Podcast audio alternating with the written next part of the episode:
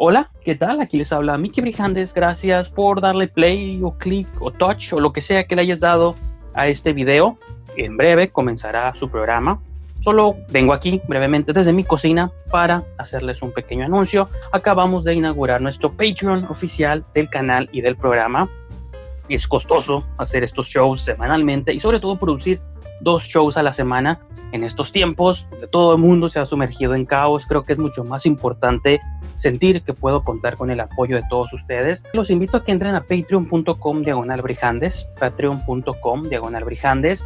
De algún modo ese sitio dobletea como blog oficial del programa. Ahí vertimos todos los videos, todos los audios, todo lo que compone este show. Lo pueden encontrar en patreon.com diagonal brijandes. Pero y más importante aún o más esencial aún es que pueden suscribirse con una membresía mensual por menos del costo de una entrada al cine al mes o incluso menos que un DC Comic, que los cómics hoy en día son bastante caros, pueden apoyar a que este programa siga existiendo, siga con el mismo ritmo, la misma modalidad y podamos tener más y mejores invitados y podamos expandirnos. Entonces, los invito a que por favor entren a patreon.com diagonal chequen en qué consiste esta membresía y que por favor, de la voluntad de sus corazones, nos apoyen a que crezca el programa. Uno de los beneficios que pueden obtener, entre otros tantos que pueden leer ahí en la página, es que si les gusta el programa y si les gustan los temas de los que hablamos, pues bien, pero si hay otros temas allá afuera flotando, noticias, recomendaciones, películas, yo qué sé, lo que a ustedes se les ocurra, que les gustaría que tocáramos en el show o en cualquiera de los programas, o hacer sugerencias de contenido, de invitados, de segmentos, secciones, yo qué sé, Ahora sí que la creatividad y el cielo es el límite. Uno de los beneficios que obtienen al suscribirse a Patreon es que son añadidos a un grupo oficial del programa. En ese grupo ustedes podrán hacer sugerencias, menciones, este, comentarios, yo qué sé. Y les aseguro que cada semana, cada martes o incluso los programas del fin de semana, vamos a tocar los temas que ustedes sugieran. Entonces, eso es uno de los tantos beneficios que pueden obtener si se unen al Patreon. Entonces, repito, patreon.com diagonal brijandes. Entren por favor, chequen las opciones y si les late, les agradecería mucho su suscripción. Ahora sí, sin más que añadir, comenzamos con el programa. Hi, I'm Johnny Knoxville. Welcome to Jackass.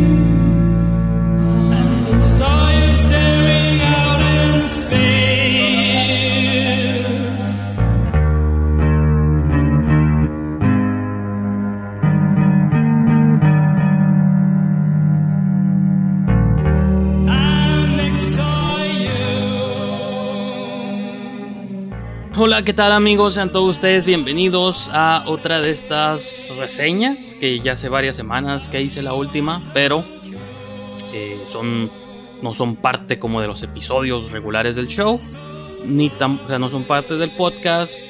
Obviamente es pues, una entrevista, a menos que me entreviste a mí solo, pero creo que eso sería un poco extraño, no solo para mí, también para todos ustedes. Y en general, pues eh, la idea de hacer ese tipo de cosas o estas sesiones específicas son para hablar de los estrenos o las movies que he estado viendo en cartelera comercial.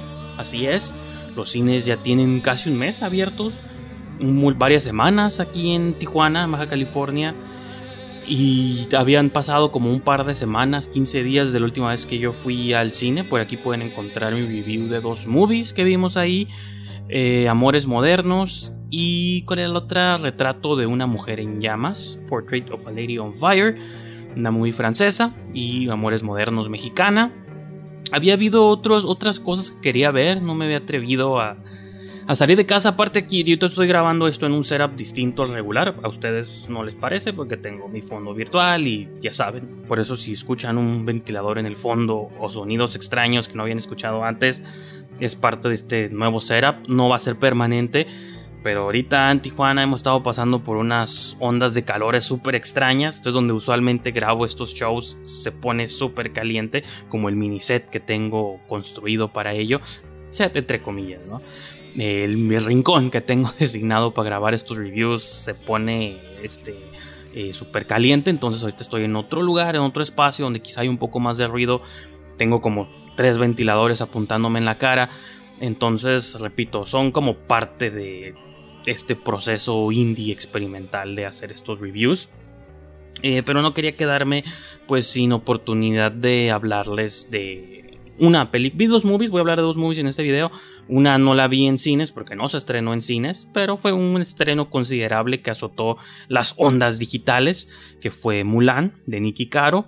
Y por otro lado, la que sí vi en cartelera, creo que no terminé de comentar esta idea de que sí habían, sí se habían este, estrenado otras películas como la de Cuidado con lo que deseas, otra película de horror mexicana que no vi.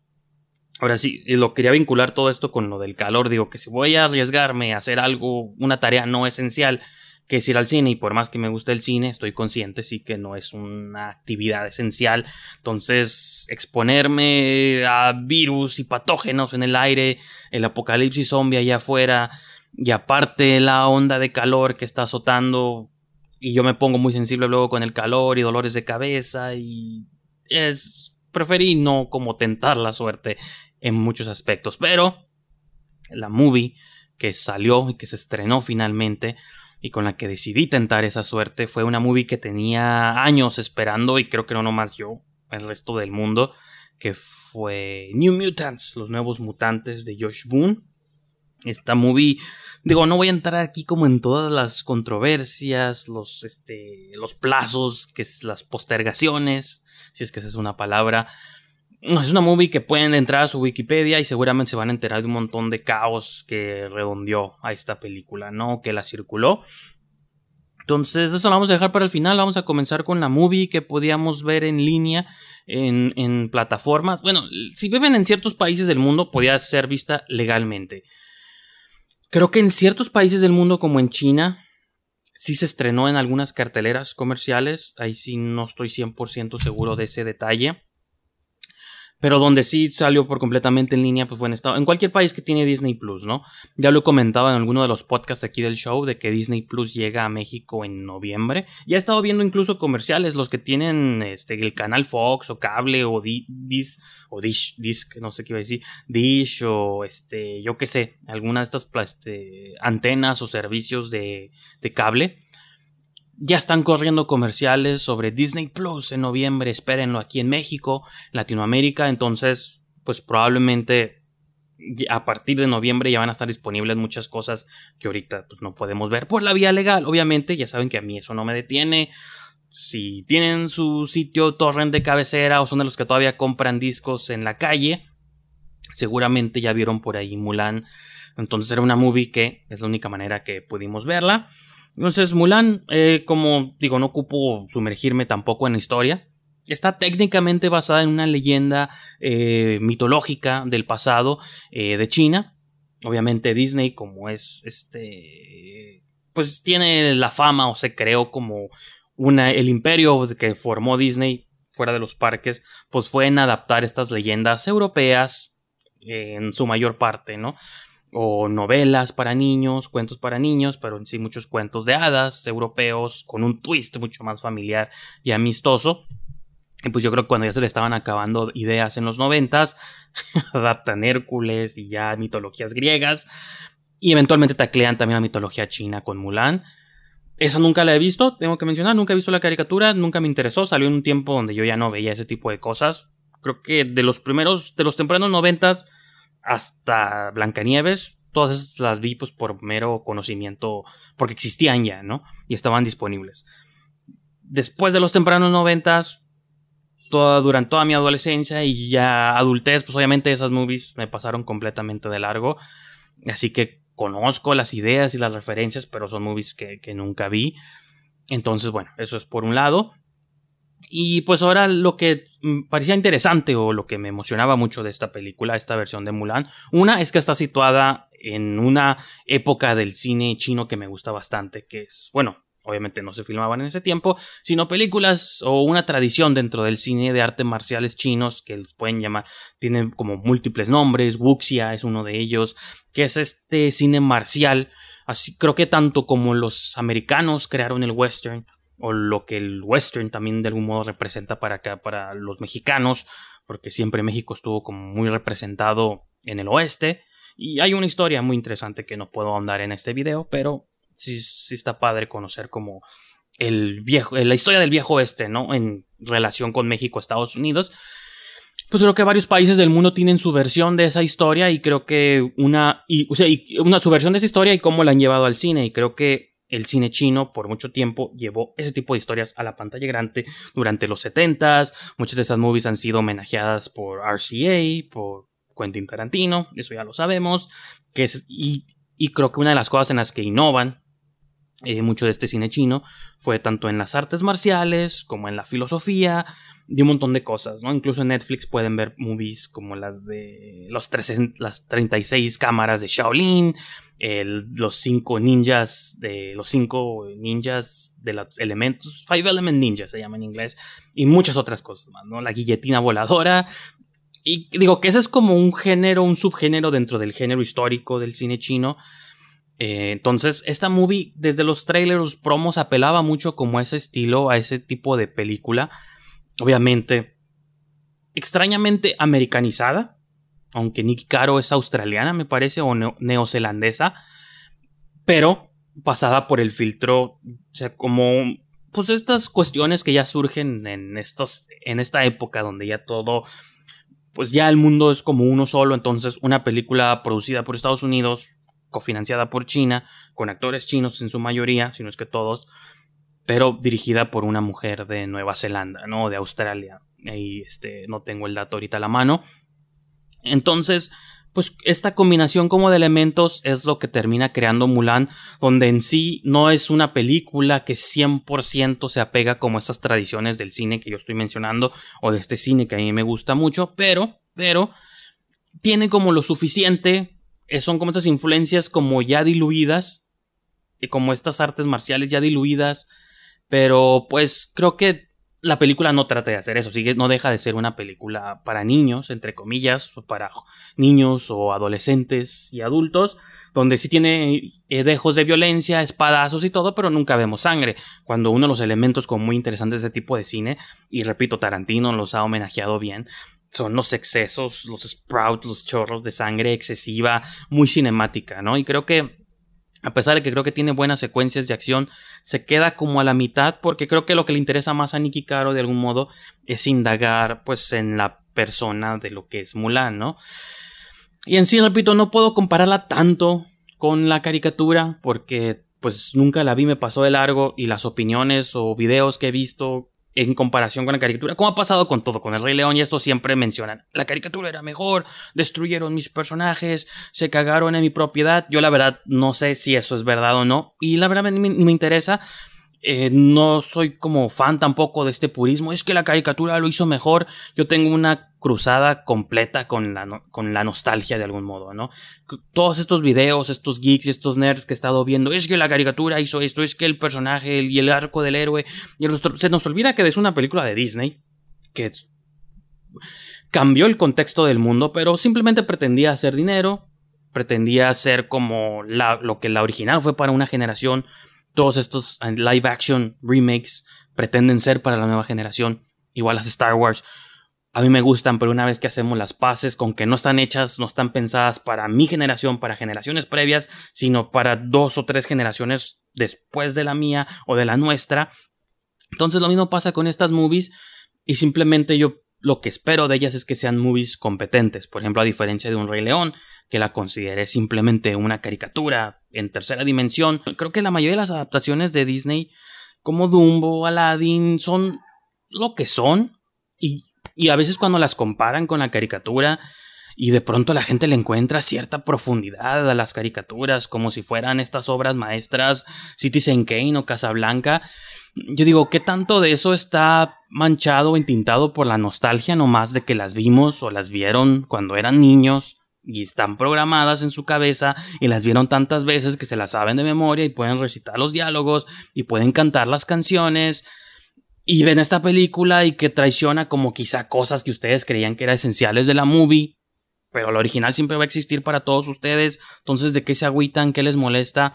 Dentro de estos remakes creo que es uno de los más excepcionales porque no depende mucho o sea, sí tiene efectos especiales, obviamente todas estas películas tienen efectos especiales, pero me refiero a que no tiene como una exageración de efectos especiales y no cae nunca en lo caricaturesco, que es otra de las cosas que odio mucho de estos remakes, de cuando traen, caen como demasiado en lo... Y cuando digo caricaturesco, no lo de la animación, sino el concepto como de cartoony, chistoso, como con gags cada tres minutos y cosas así. Creo que lo que disfruté mucho de la movie es que se toma bastante en serio y las secuencias de acción son buenas y creo que la historia o el, concepto de Mulan es como triste pero pues estimulante de algún modo que siga vigente, ¿no? Nunca se me olvida este quote y lo repito siempre que veo una movie situada en un tiempo que no es el presente, ¿no? De que las movies históricas usualmente hablan más del presente que del tiempo en el que se del tiempo en el que se supone que están basadas. Siempre que vemos un western, usualmente habla más del tiempo en que se filmó que del tiempo en el que supuestamente sucede, porque es una reinterpretación modernista, ¿no? O posmoderna de lo que seguramente pasó. Nunca nadie lo sabrá lo que pasó en la historia, ¿no? Entonces, Mulan, ¿cuál es el concepto y cuál es como el, la trama o la esencia tanto de la leyenda como seguramente la animación, porque es la misma historia? Es una mujer que vive oprimida en un mundo machista, este, sexista de algún modo, con ciertas tradiciones fuertes, duras, donde la mujer su único lugar apto propio es en el hogar, es casándose, y cómo esta mujer de algún modo tiene que luchar, cómo ella enfrentándose o haciendo stand-up ante el mundo que está construido para oprimirla, cómo sale adelante, triunfa y en el lado que incluso mucho más fantástico que una bruja o un ave fénix o que todas estas cosas es como logra cambiar el chip o la mentalidad de la sociedad alrededor y ya hay una especie de sociedad más progresiva o progresista saliendo adelante. Entonces, que una historia de esas todavía sea necesaria o esencial contarse en el 2020, para mí es como lo más importante de Mulan. Y creo que ese es el mensaje o esa es la historia que se puede quedar o es la que va de algún modo a educar a nuevas generaciones. Creo que eso es lo que vale la pena de algún modo contar, ¿no? Entonces, independiente de todas las críticas de que si los personajes esto, los personajes lo otro, de que está muy simplificado, yo digo, pues al fin y al cabo es una leyenda y las leyendas, como hay muchas películas basadas luego como en poemas, en leyendas, en ciertos textos griegos, ¿no? Mitologías de que si nosotros leyéramos como el texto original, seguramente la profundidad, no hay ninguna profundidad ahí todo se basa en la reinterpretación que las personas le dan a las cosas. Igual, y el mismo Disney con los cuentos de hadas. Cuando vemos sus versiones de Blancanieves, de La Cenicienta, de Alicia en el País de las Maravillas, yo qué sé, son interpretaciones que hizo un Walt Disney en su momento y ahora en el presente otras personas, otros ejecutivos de estos clásicos, La Sirenita, de estos clásicas leyendas. Entonces Mulan también creo que mientras el núcleo esté ahí, mientras la semilla esté ahí, la base esté ahí, creo que la reinterpretación o la libertad con la que la, cuenten es la misma libertad con la que las leyendas o las historias se cuentan de generación en generación. El núcleo es este, esta es la, idea o este es el principio que te quiero como dar a entender y creo que el principio o el mensaje la leyenda que Mulan está queriendo compartir con el mundo se me hace uno positivo y uno que es muy importante y muy relevante, sobre todo ahorita en el, en el 2020 y lo ha sido siempre, incluso cuando podemos decir la primera Mulan en el 98 siempre han existido estas narrativas y es lo triste, pues, y es como te, es decía hace rato, es como lo emocionante y al mismo tiempo deprimente saber que estas historias todavía tienen que seguirse contando porque parece que el resto del mundo todavía no entendemos la lección, ¿no? Entonces, mientras todavía el mundo no entienda la lección, tenemos que seguir adaptando y contando ese tipo de historias, es importante. Y sí, Disney es una corporación que solo piensa en el dinero, eso ya lo entendemos, pero a lo largo de la historia del cine siempre hemos descubierto que las películas a veces trascienden las corporaciones que las financian, ¿no? Sí, el, porque el cine es un negocio, es un comercio, pero las ideas en el corazón del cine, esas artesanías escondidas dentro del producto, es lo que creo que trasciende, ¿no? los tiempos y, y las eras. Entonces, ahí voy a dejar yo mi comentario positivo de Mulan. No se preocupen, sintonicen de una vez fuera este video, porque mi comentario sobre New Mutants, los nuevos mutantes de New, de New Mutants, se me lengua la traba, va a ser igual de positivo. Lo mencioné al principio del video. Esta es una movie que tiene una historia muy larga, muy compleja, en la que no quiero entrar aquí. Una, por la extensión del video. Y dos, porque hablemos las movies, por lo que vemos una vez que nos sentamos en la sala, tratemos de... A veces es imposible, es imposible borrar contexto, yo sé, yo lo entiendo muy bien, pero les sugiero, si no la han visto, que hagan eso. Simplemente entren como que es una movie que van a ver de horror y vagamente conectada con los mutantes que ya conocemos de X-Men, pre-Marvel. Bueno, lo que puedo contar un poco de historia. Por mucho tiempo los X-Men estaban con Fox, compañía. Fox produce todas las X-Men que conocemos hasta el momento, desde la primera, X2, eh, Final Stand, hasta todas, todas, todas las X-Men. Y Marvel no tenía derechos o no ejercía ningún poder sobre, sobre esas movies. Eventualmente Disney compra Fox, los X-Men pasan a ser propiedad de Marvel, de Marvel Studios, bueno, de, de Disney, pero ya Marvel tiene la posibilidad de jugar con estos personajes.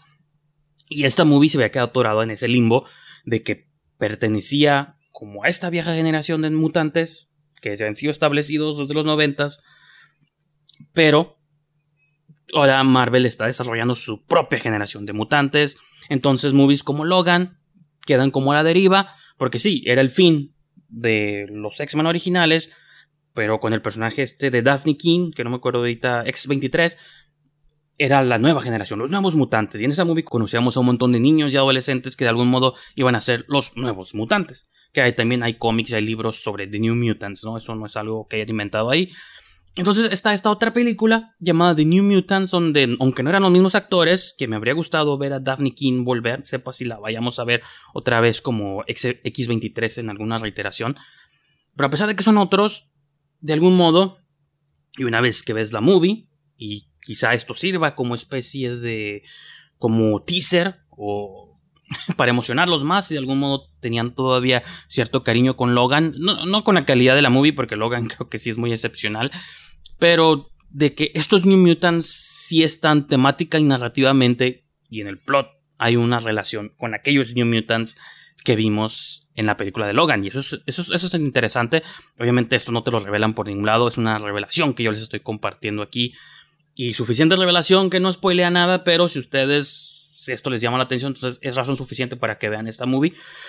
Lo triste quizá o lo negativo es que también esta revelación, también por eso la hago porque en, sí pues ya no va a pagar con nada, porque algo me dice que esta movie se va a quedar en ese limbo donde de, igual que es que igual que con Mulan y está pasando con Tenet, que no voy a hablar de ella todavía hasta dentro de dos semanas, pero son movies que estaban son automáticamente fracasos taquilleros porque la situación del mundo pues está ahorita para que todo fracase en taquilla, porque usualmente las compañías se basan en esto. Si una movie triunfa en taquilla, empiezan a evaluar números y a, evaluar estructura y decir, ok, esta movie le fue bien, creo que una segunda parte, una continuación es viable. Si una movie truena o fracasa en taquilla, usualmente dicen, no, ¿saben qué? Eso no funcionó, ahí lo vamos, ahí vamos a enterrar como la cosa, ¿no?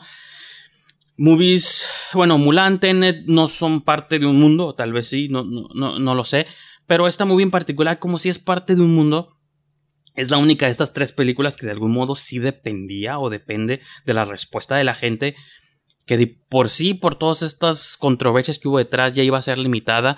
Creo que su estreno durante una pandemia mundial, donde los cines están operando a un ciertos porcentajes de, de ¿cómo es? De ciertos porcentajes, ¿no? Como de, de gente. Entonces, de entrada, sus números ya van a ser automáticamente rojos. Entonces dudo mucho que siquiera Marvel se inspire a continuar esta pues la historia de estos personajes y que es interesante porque digo, sobre todo hablando de actores, tenemos Macy Williams, Anya Taylor Joy, eh, un chavo de Stranger Things que ahorita se me olvida su nombre, este y pues son, son como actores que están en como en el ojo del público y son populares y la gente pues, ya los está ubicando, ¿no? Sobre todo Macy Williams y Anya Taylor Joy, que creo que son dos de las actrices en sus propios rubros, una más en cine, Macy Williams, obviamente lo que hizo en Game of Thrones, pues ya tienen como sus fanbase y podrían continuar. ¿Por qué no podrían continuar dentro del, mar, del MCU con sus personajes Magic, Wolfbane y Moonstar y no sé cómo se llaman los demás? Y bueno, eso es por un lado. Por el otro lado, la movie me recordó mucho Glass. Durante estuve viendo esta movie, estuve, nunca dejé de pensar en Glass de M. Night Shyamalan. Incluso me atrevo a decir que si son, fueron fans de Glass, de Shyamalan, esta movie ya tienen como un pie adentro del, de ese tipo de tramas. Si, si no les gustó del todo Glass, pudo no haberles gustado por otras razones, por el cierre de la trilogía, por esto y lo otro pero hablo como narrativamente, o la atmósfera o la ambientación. Si les gustó aquella, por esas razones, creo que New Mutants es muy similar, es bastante similar. Toda la movie ocurre en un instituto mental, como en Glass, si se acuerdan.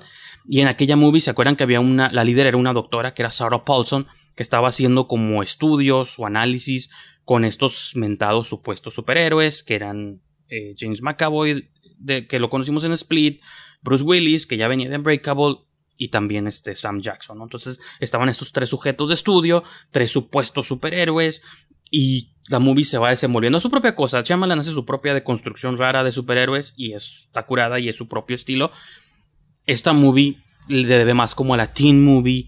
Joshua Boone pues lo ha comentado, influido por el cine de los noventas, como The Craft, o sé lo que hicieron el verano pasado donde son personalidades muy de slasher noventero. Está como la chica gótica bitchy, que es Anya Taylor Joy. Está como la chica introspectiva vulnerable, que es Macy Williams. El Jock rudo, que es un chavo que viene de, de Brasil, me parece.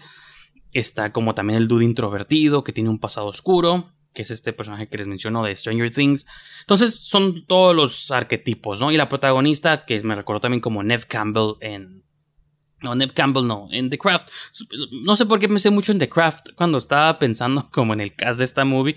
Porque las cuatro brujas de The Craft tenían como sus personalidades particulares. Y creo que los personajes de esta movie encajan bien como en esos arquetipos de, de personalidades, ¿no? Y aparte, pues el, el, look, muy grisáceo, muy azul. Repito, es un instituto mental abandonado. Solo hay cinco personajes en la movie, igual que en Glass. Entonces, como de pronto medio intimista. Y la movie explora más que nada las relaciones que se empiezan a dar entre estos mutantes, como entre romances, posibles romances, eh, amistades, enemistades. Y como está esta doctora, como estudiándolos, tratando de aprender de estos chicos que, que aparentan demostrar habilidades mutantes. Y sí, digo, tampoco es spoiler decir esto, porque es parte del concepto o el precepto de la movie. Estos cinco mutantes, pues sí tienen sus habilidades particulares, ¿no? Y cada uno, digo, creo que la que tiene el poder más interesante resulta siendo Magic, que de Anja Taylor Joy, porque tiene como acceso a dimensiones. Me recuerda mucho como Raven de DC. Raven usualmente tiene acceso como a ciertos portales al infierno, entonces desaparece de esta realidad, se aparece como en el infierno y allá está creo que su papá, este, ¿cómo se llama? No me acuerdo, este dude que tiene como tres filas de ojos, entonces, el tipo igual Magic se desaparece como a un limbo este, misterioso, medio infernal, y luego puede aparecer, reaparecerse otra vez ya acá en la Tierra con armas y cosas así. Entonces tiene como un poder interesante. Los chicos tienen poderes muy similares, ambos tienen que ver como con fuego, con convertirse en cosas de fuego. Eh, Wolfsbane se convierte en lobo, en loba, mujer lobo.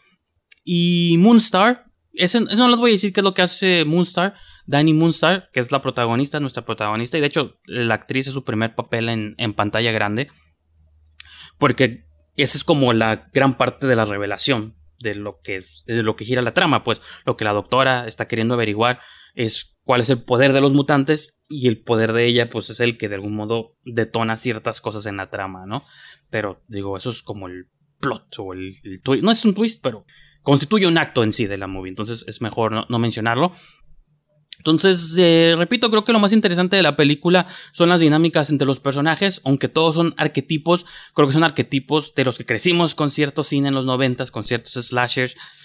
No nos debería molestar tanto porque ya los conocemos y hay gente que se va a querer poner como encima de, en un escalón encima y sí, pero estas cosas que no hay ninguna profundidad, no, pero cuántas movies no veíamos en los no, bueno, no en los noventas, en los 2000, Final Destination, me encanta Final Destination, qué complejidad o profundidad tienen los personajes de cada instalación de Final Destination o la Saw fuera de ser arquetipo. Entonces, en ese sentido, a Josh Boone sí le compro sus influencias de este cine 2000ero, noventero, de adolescentes este, acomplejados, ¿no? Y donde la movie pues trata de hacer un comentario extra. Es esta idea de, pues sí, al tener a un montón de adolescentes con problemas, con tragedias en sus pasados, con ciertos abusos, trastornos, eh, muertes en sus familias, pues como eso, o sea, sus, eh, ¿cómo se? La demostración de sus poderes o la manera en que sus poderes este, se demuestran tienen que ver como con esta ira adolescente que, que guardan y como en ese instituto en el que están recluidos, pues se les empujan ciertos botones para entonces tiene que ver como creo que parte del concepto de los X-Men o, la idea de lo a ver ciertas movies lo abandonaron, otras movies lo retoman o lo tocan en diferentes este, superficialidades, perdón, eh, de que se supone que los el gen mutante los mutantes de algún modo siempre era una alegoría a las personas que se sienten diferentes por X o Y manera, ¿no? Como, ya sean cuestiones como muy simples, sutiles, de, de amores, desamores, ciertas iras o enojos que tenemos del pasado, a cosas un poco como más complejas, más sociales, más de género, como este, estas cosas que tenemos dentro y que socialmente es difícil como exponerlas o estamos como condicionados a este, absorber como todo. Entonces los poderes son una manifestación de todas estas cosas reprimidas de los seres humanos. Entonces en ese sentido me parece que es como muy muy interesante y esta movie pues sí apela un poco de eso y todos los poderes de los personajes son similares a todas estas cosas que están este reprimiendo y sin entrar mucho en el spoiler el tercer acto de la movie que pues es el tercer acto de cualquier película superheroica o de superpoderes, pues ahora sí que tiene que ver ya con la expulsión de vamos a extinguir o apagar todos estos traumas o superarlos y que de algún modo esa terapia, como el triunfo de la terapia, ¿no? Toda la movie es una terapia de este, superen sus traumas niños, adolescentes, pues obviamente como todo arco de toda movie, sabemos que el tercer acto o el final de la movie va a concluir en cómo estos personajes van a superar finalmente sus miedos internos o personales o bloqueos y cosas así y pues van a tener como una vida posterior y dejando la puerta abierta, digo, en la película, en la vida real no sé si va a haber una puerta abierta para todo eso, pues de cómo ya tener aventuras superheroicas. Entonces la movie incluso tiene más profundidad que muchas de las X-Men de las que hayamos visto antes salvo el personaje de Wolverine o uno que otro, eh, o Rogue, me acuerdo, o no sé, ha habido pocos personajes que les han querido dar esta profundidad, no siempre y no siempre con éxito. Incluso la Dark Phoenix, yo sé que mucha gente odió esa movie y, entiendo las razones para odiar esa película, pero Dark Phoenix me gusta porque toda la movie es, es una exploración de Jean Grey y cómo Jean Grey, su pasado, su cómo se empuja al límite y cómo se manifiesta en sus poderes malignos, por así decirlo, pues toda esta frustración y represión, y repito, cuando los X-Men están bien hechos, o cuando están mejor hechos, para mí es cuando logran hacer este símil entre los poderes y la situación por la que están pasando todos como humanos. Y la otra mitad, pues ese es el espectáculo, y creo que esta movie tiene un final modesto, sí se ve un poco medio choppy ahí, este low budgetero, porque todo es una locación, cinco personajes y luego le quieres meter como un desenlace de, cargado en efectos especiales. Pero repito, la razón por la que me gusta o me gustó mucho es porque también tiene un pie dentro del cine horror, como fue Glass, fue Split y todas estas cosas, incluso Unbreakable, eh, ligeramente, de que son movies de un género, del género de superhéroes, pero al mismo tiempo están abrazando otros géneros u otros subgéneros. Y de New Mutants cuando están encerrados los chicos, hay, hay momentos donde están sueltos en esta institución mental y todas estas cosas de su pasado se empiezan a manifestar como demonios, como recuerdos, como entes que se aparecen. Entonces tienen que combatirlos. Entonces, pero hay como ya referencias Slenderman y cosas así como medio creepy, medio creepy pasteras. Pero creo que es, pues es parte del elemento de horror que la movie. Y la movie creo que funciona en su mayor parte como una película de horror del pasado, pues me trajo muchos flashbacks, repito, de este cine o este subgénero que hubo muy en los 90s, 2000 de adolescentes en una situación este, donde hay alguien queriéndolos matar y pues tienen que luchar su camino, pero con elementos sci-fi fantásticos, eh, de fantasía y de poderes y mutantes. Entonces, está interesante. Entonces, a mí New Mutants se me hizo, se me hizo bien. O sea, estas dos movies, tanto Mulan como New Mutants, yo lo mencioné brevemente en Letterboxd, no sé si es por la sequía de blockbusters, que tanto como me gustan las pequeñas películas y he disfrutado mucho cine chico, también se extraña el cine espectáculo, de efectos especiales y cosas así. Creo que tanto Mulan como New Mutants, al menos yo los recibí como buenas, como buenas movies ahorita también estamos en un tiempo donde queremos que todas las movies sean excelentes, maravillosas, nos exploten la cabeza. Creo que ya habrá tiempo para eso. Siempre va a haber esas movies. Ahí viene Dune de Denis Villeneuve. Tal vez esa sea la movie que nos explote la cabeza en el 2020. Bueno, podemos exigirle a que todas las movies nos exploten la cabeza. Simplemente hay que aceptar que sean entretenidas y que lo que sea que quisieron hacer, lo hicieron bien. Creo que Nicky Caro con Mulan y Josh Boone con New Mutants hicieron las movies que quisieron hacer y las van bueno Mulan creo que tiene un público mucho más amplio pero creo, creo que New Mutants se queda como esa audiencia o ese público que más que sea fan del cine de superhéroes creo que a los que sean fans de cierto género o subgénero del cine de horror les va a gustar. Entonces creo que con eso puedo concluir mis opiniones de, de New Mutants creo que sí vale la pena verla en el cine, sobre todo son personas que se asustan fácilmente con jumpscares, que es el método más barato de asustar gente, pero también considero que es un método fácil de convencer a gente de que vaya al cine, ¿no? Movies como La Monja o Annabelle y esas cosas siempre son hits de taquilla, que son películas de horror un poco convencionales. Pues creo yo que New Mutants, si la venden o se la venden a otras personas para ir a verla como movie de terror por encima de movie de gente con superpoderes, creo que pueden convencer que más gente o más traseros se vayan a la sala. Que creo que yo que los trailers y promos lo venden suficientemente bien, pero uno nunca sabe, siempre hay gente muy, despistada allá afuera. Entonces, pues no sé, yo creo que con eso lo dejamos. La próxima sesión que haga de estas probablemente será Tenet del señor Cristofaldo Nolan. Y pues no sé, no sé qué otras cosas vienen por ahí en, en el bloque, en el camino pero estén seguros que ese tipo de reviews o ese tipo de movies que yo vea en cine las voy a tratar de meter en estas cápsulas pequeñas, entre comillas, casi 40 minutos, pero pequeñas. Y no sé, y en el podcast y en los demás shows pues, seguiremos hablando de las cosas que vemos en streaming o en plataformas, pero sí siento importante como designar esta sección particular a los estrenos de cine, aunque Mulan no fue de cine, o tal vez luego salga en cines, no, no lo sabemos, pero en muchas partes del mundo sí salió en cines, y aparte es como el primer blockbuster, no blockbuster, este, couchbuster maybe, porque lo estamos viendo en nuestras, nuestras salas, nuestros sillones, el primer couchbuster que sale en este 2020, entonces, pues bueno, también por eso la metí aquí en el video, ¿no? Para dedicarle su tiempo y su sección, pero entonces, sin más que añadir y sin más que extender en este video, si ya vieron Mulan, vieron New Mutants, comenten, dejen en su, sección de comentarios qué les pareció.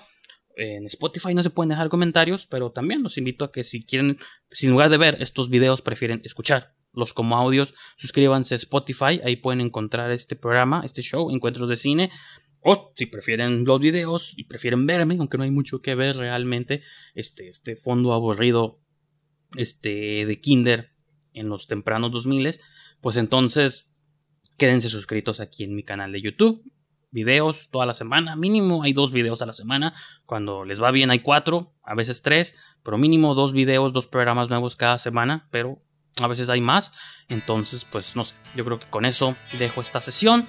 Gracias por haberme acompañado y nos estaremos viendo más pronto de lo que creo.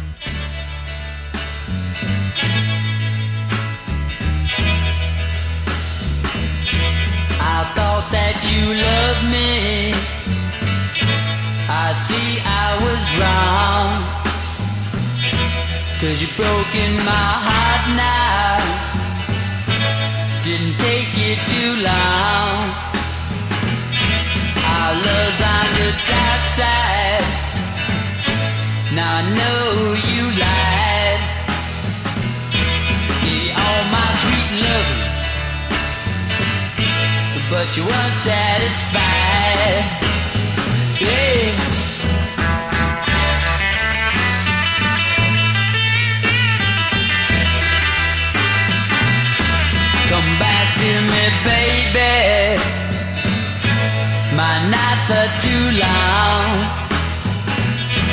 The minutes seem like hours. Ever since you've been gone. Well, I love you, honey.